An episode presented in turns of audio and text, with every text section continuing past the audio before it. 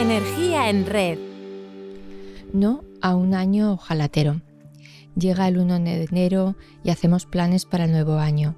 Nuestras expectativas no suelen ser pocas. Partimos de situaciones con alta posibilidad de mejora y a lo largo de 365 días queremos alcanzar metas bastante alejadas de esa realidad. De ahí que no es extraño que acabemos hablando de frustración. Sentimos que no somos suficientemente fuertes para alcanzar las metas propuestas y nos avergonzamos por ello.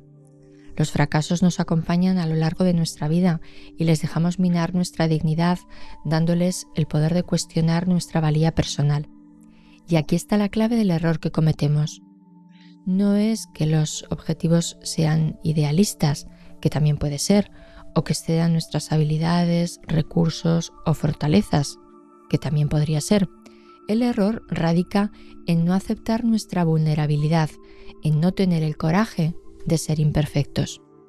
Ser vulnerable es algo que nos supera, nos da miedo, nos hace sentir inseguros y equivocadamente tratamos de luchar contra todas esas emociones y conseguimos únicamente insensibilizarnos a la vulnerabilidad. Ser vulnerable es una cualidad humana y lleva implícito reconocer que necesitamos que nos quieran, sentir que los demás nos necesitan, que aportamos algo, que el mundo sería diferente si nosotros no existiéramos. Adormecer estos sentimientos que nos conectan con los demás es un error. La vulnerabilidad forma parte de nuestra autenticidad. Las personas que nos quieren no quieren, como dice Pablo Milanés en su canción Yo no te pido, que les bajemos una estrella azul. Solo nos piden que llenemos su espacio con nuestra luz. La nuestra, la que somos, no la que pensamos que deberíamos ser. Aceptar que no somos perfectos nos hace humildes, amables con nosotros mismos y con los demás.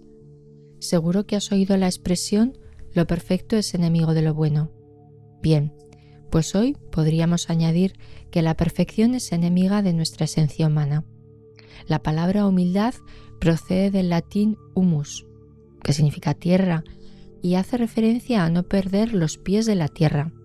Las personas humildes son conscientes de sus imperfecciones, de aquellas cualidades que podrían mejorarse, pero en las que reiteradamente tropiezan, impuntualidad, despistes, perezas, etc. Todo esto es nuestra verdad. Reconocerlo es lo que Santa Teresa de Jesús decía que es la humildad. Reconocer nuestras debilidades es el primer paso para superarlas. Nos da la objetividad y realismo necesarios para ajustar nuestras expectativas a objetivos alcanzables con una menor probabilidad de fracaso. Siendo humildes, somos capaces de escuchar lo que los demás pueden decir, dándonos una visión con la perspectiva que da su experiencia vital.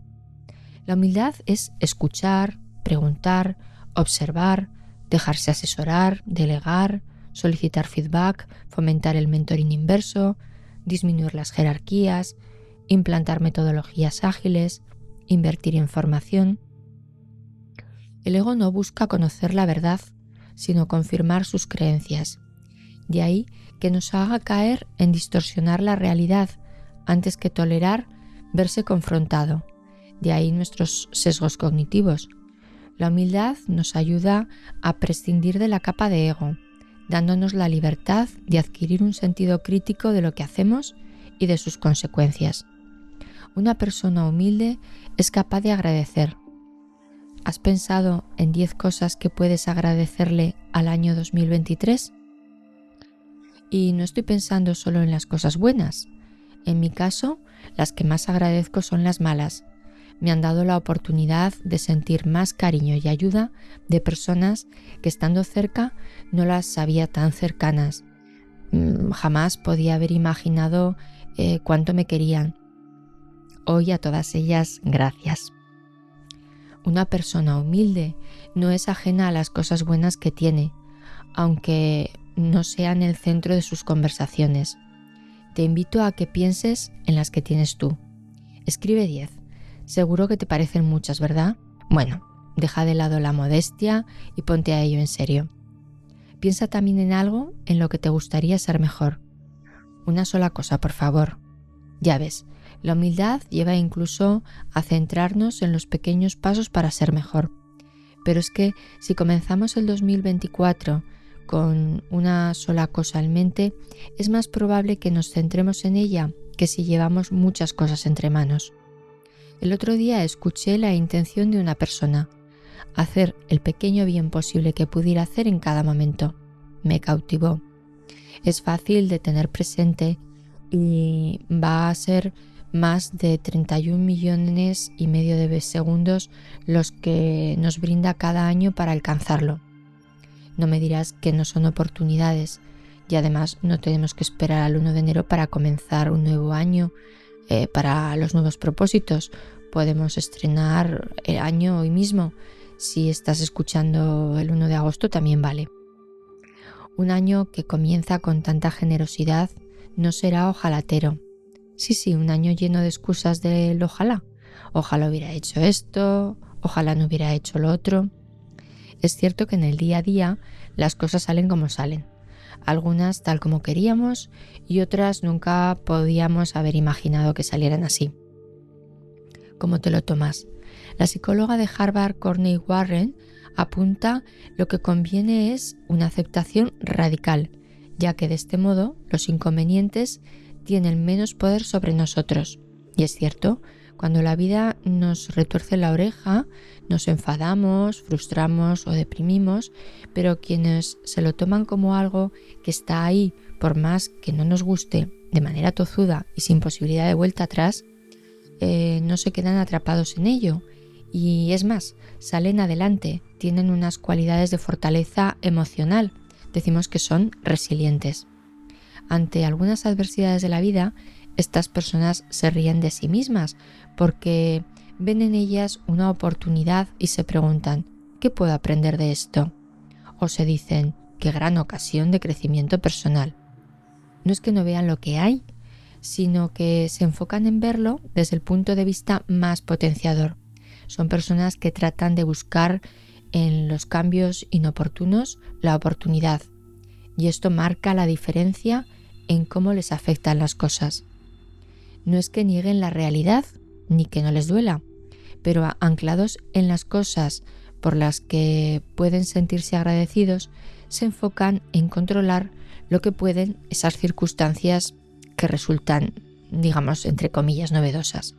Potenciar esta capacidad puede ser un buen propósito para un nuevo año. ¿Qué te parece si hacemos un chequeo de nuestra fortaleza mental? Primero, ¿qué te dices cuando surge un reto? ¿Algo que odias o te da miedo?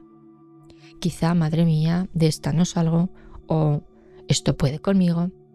Bien, te sugiero cambiar la autoinstrucción que te das por esta otra. Puedo superar esto. Hace que tu mirada se oriente a las posibilidades que tienes que por pequeñas o lejanas están ahí e invitan a una mentalidad de crecimiento. Este concepto surgió en 1988 con una teoría de la educación. La psicóloga Elliot Moscova observó que niños inteligentes que creían no poder enfrentar dificultades fallaban pese a sus habilidades reales. Y es que nuestra idea de cuán capaces somos para hacer o superar algo tiene un impacto significativo en el resultado de lo que hacemos. Si nuestra mentalidad es fija, no vemos que haya mucho que hacer, para cambiar una situación.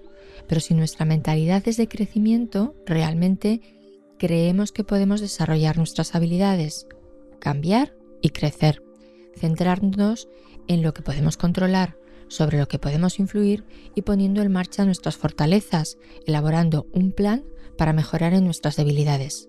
¿Cuál es tu mentalidad?